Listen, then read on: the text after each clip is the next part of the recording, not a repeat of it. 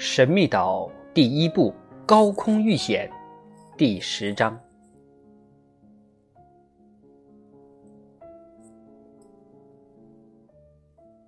不一会儿，水手等三人来到噼噼啪啪直响的炉火前，工程师和记者都在。水手手拎着水豚，愣在那儿，一会儿才缓过神来，问道：“怎么生的火呀？”利用太阳，记者回答说：“怎么样？这可是真正的火呀！烤熟猎物不成问题了。”于是记者便把工程师制作凸透镜的过程叙述了一遍。工程师是把他的和记者的手表拿来，取下表上的玻璃表蒙子，在中间装点水，把边上用粘土粘牢。便弄成了一只货真价实的凸透镜，然后他把太阳光聚焦在非常干燥的苔藓上，不久苔藓便点燃了。水手真的是对工程师佩服的五体投地，他立即让纳布帮忙准备好烤肉叉，把水豚收拾干净，放在旺火上，像烤乳猪似的在烤。壁炉已经变得很舒适了，炉火正旺，屋里暖洋洋的。通道内还用石块、木柴、泥土做了隔断。史密斯的体力显然已经得到恢复，他都能爬上高地了，在上面长时间地观察着火山堆，并决定第二天去攀登其他顶峰。火山位于西北方向，约有五六英里远。高约三千五百英尺，站在峰顶，少说也能看出五十英里开外去。因此，此处是小岛还是大陆，明天就可见分晓了。晚餐很丰盛，水豚肉味鲜美，马尾藻和意大利五针松的松子也很受用。不过，吃晚饭时，工程师沉默寡言。他在考虑第二天的计划。彭克罗夫曾几次提出该如何做，但塞勒斯·史密斯只是摇头，心中好像已经有了主意。明天，工程师说：“我们即可知道该指望什么，然后就可以开始干起来。”饭后，大伙往炉火中添加了点柴火，然后包括托普在内。大家全都酣然入睡了，一夜安然平安度过。第二天，也就是三月二十九号，他们一个个精神抖擞的起了床，准备进行将决定命运的远征。火已有了，凸透镜已不需要了，两块表蒙子又安在工程师与记者各自的表上。早上七点，每人都拿上了一根木棍。从壁炉出发，他们决定走水手等人走过的路，那是一条直抵山峰的近路。他们经过南面拐角，沿着河的左岸往前走，并在河流西南拐弯处离开河岸，踏上了那条已经走过的绿荫掩映的路。九点光景，一行人便来到了森林的西边边缘。开始时，地上满是沼泽，接着便是干燥的沙土地，虽有一定的坡度，但并无太大的起伏。从岸边渐渐地向内陆缓缓爬高，时而可见林中有些许动物穿过。托普欲上前追逐，但被其主人叫住，因为现在并不是追逐猎物的时候。工程师只是一心想着自己的计划。他连看都不看一眼此处的地形和大自然的产物，他只是一心要去攀登这座火山。十点左右，众人歇了歇脚，然后便走出了森林，到了山岳面前。这座山由两个火山锥组成，一个高约两千五百英尺，顶部像是被削平了似的。由起伏不定的山梁分支支撑着，分支间形成一个个窄窄的峡谷，树木丛生，但面向东北的山坡上树木却较少，一条条深细清晰可见，想必是火山的熔岩流。另一个火山锥位于第一个的上方，锥顶略呈圆形，稍微向一边歪斜，好像一顶歪戴着的帽子。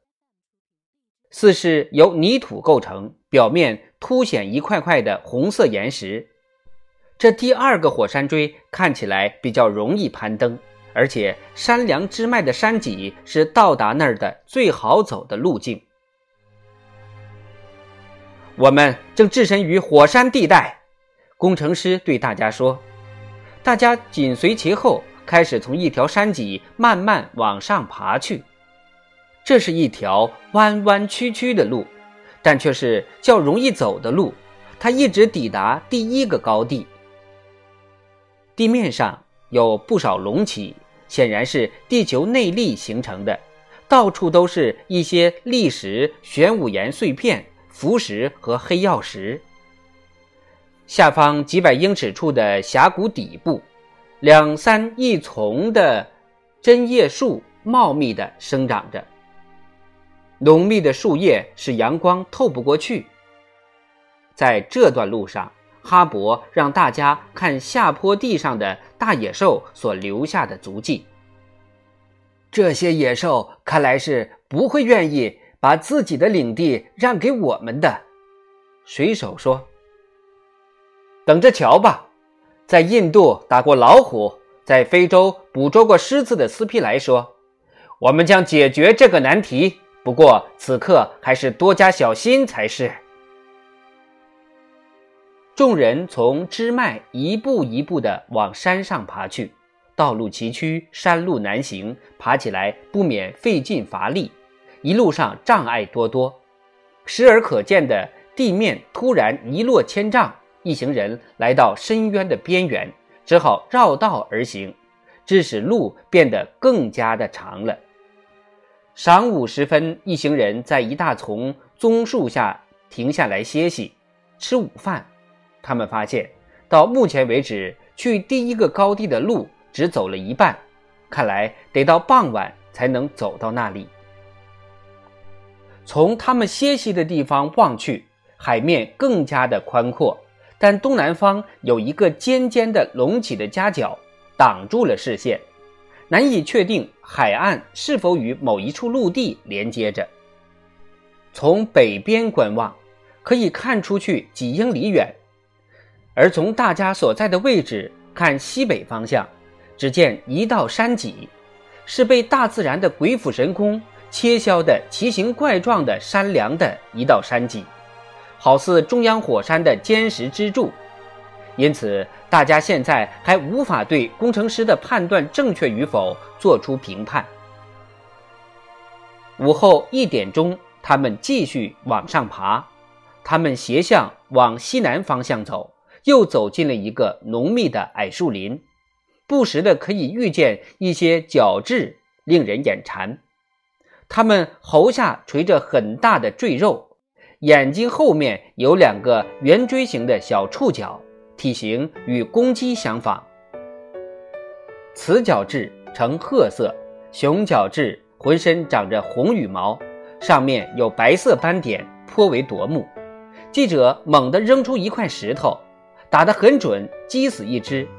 但任务在身，此时不是打猎的时候。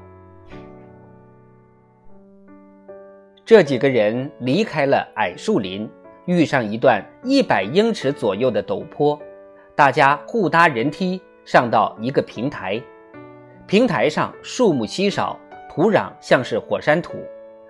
大家得往东走，坡度很陡，必须绕道而行。每跨一步都得倍加小心，否则一脚踩空摔了下去，必将粉身碎骨。纳布和哈勃走在头里，彭克罗夫殿后，史密斯和斯皮莱走在中间。此处可见许多的兽迹，这么高的地方出没的肯定是脊骨柔韧、脚力好的羚羊或山羊。在离他们大约五十英尺处，有六只岩羊在瞪着他们。这些岩羊个头挺大，脚向后弯曲，顶端扁平，长毛光滑呈褐色，下面长着许多蓬蓬松松的绒毛。他们看见这几个人后，不一会儿便逃得无影无踪了。于是大家又继续往上爬，这儿到处是火山喷发后留下的熔岩。有时还能遇上一些小的流气孔，不得不绕过去。爬到较低的火山锥解体形成的第一个高地时，攀登更加的困难了。直到四点左右，才走完最后的一片林区。幸好天气晴朗，没有风，对爬山有利。太阳已被火山锥挡住了，周围一片寂静。距离高地只有五百英尺了，大家打算咬咬牙爬到那里扎营过夜。但山路迂回曲折，实际上得走两英里以上。再说脚下的泥土又滑，更不好走。天色渐晚，暗了下来。经过七个小时的艰苦攀登，众人终于爬上了第一个火山锥高地。此时天色已经较黑了。赶快宿营，恢复体力。先得吃饭，然后好好的睡上一觉。此处岩石颇多，在岩石间找个隐蔽安身之处并不犯难。燃料不多，但倒是有一些干死的苔藓和荆棘可以生火。彭克罗夫用石块垒起一个炉灶，纳布和哈勃赶忙去找柴火，不一会儿便扛回一些干枯的荆棘来。那布用火石打击火星，点燃胶布，用嘴吹气。几分钟后，岩石的避风处便燃起了一堆旺火。这火是为了御寒，而非烧烤。那布打算第二天再烤角质。当天晚餐，就将就着吃些剩下的水豚肉和一些意大利五珍松果。六点半左右。晚饭便吃完了。这时，工程师见天还没有完全黑透，便想去探查一番火山锥底部的那个宽大的环状地层。他想知道，火山锥侧面太陡，是否可以从其底部绕过去？从火山锥的那顶帽子向北倾斜的角度来看，高地很可能走不通。如果无法直接爬到山顶，又不能从锥底绕过去，那么观察西边的陆地就无望了。登山的目的，将部分化为泡影。工程师的脑海里一直缠绕着这个问题。工程师不顾疲劳，在哈勃的陪伴下，沿着高地边缘往北走去。水手和纳布留下准备床铺。记者则要记录当天所经历的事情。天色还不甚黑，周围一片寂静，夜色很美。二人紧挨着往前走，一路并不交谈。高地上有些地方平缓开阔，可顺利的通过；有些地方有岩石挡道，崩塌的岩石堆积，只剩下一条狭窄的小道。二人只好侧身相继挤过去。过了二十来分钟后，二人被迫停了下来。从这儿起，两个火山锥的斜坡合二为一了，坡度达七十度，无法绕过去。二人只好放弃绕行的念头。这时，他们发现面前有一个深深的洞穴，那就是火山喷发时岩浆流出的火山口。俗称瓶颈，凝结的熔岩和火山渣形成了天然的阶梯，一层一层的，十分宽阔，使登上山顶变得容易起来。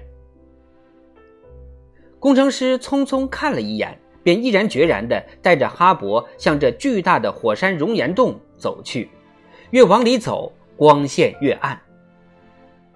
这儿离山顶还有一千英尺。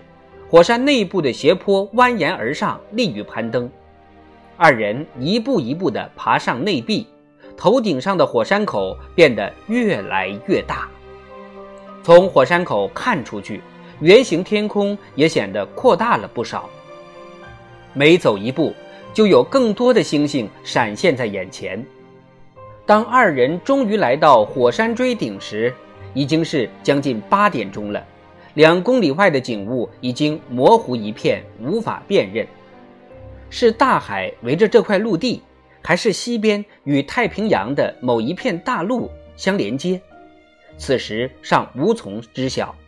天色愈发的暗了，水天一色，分不清界限。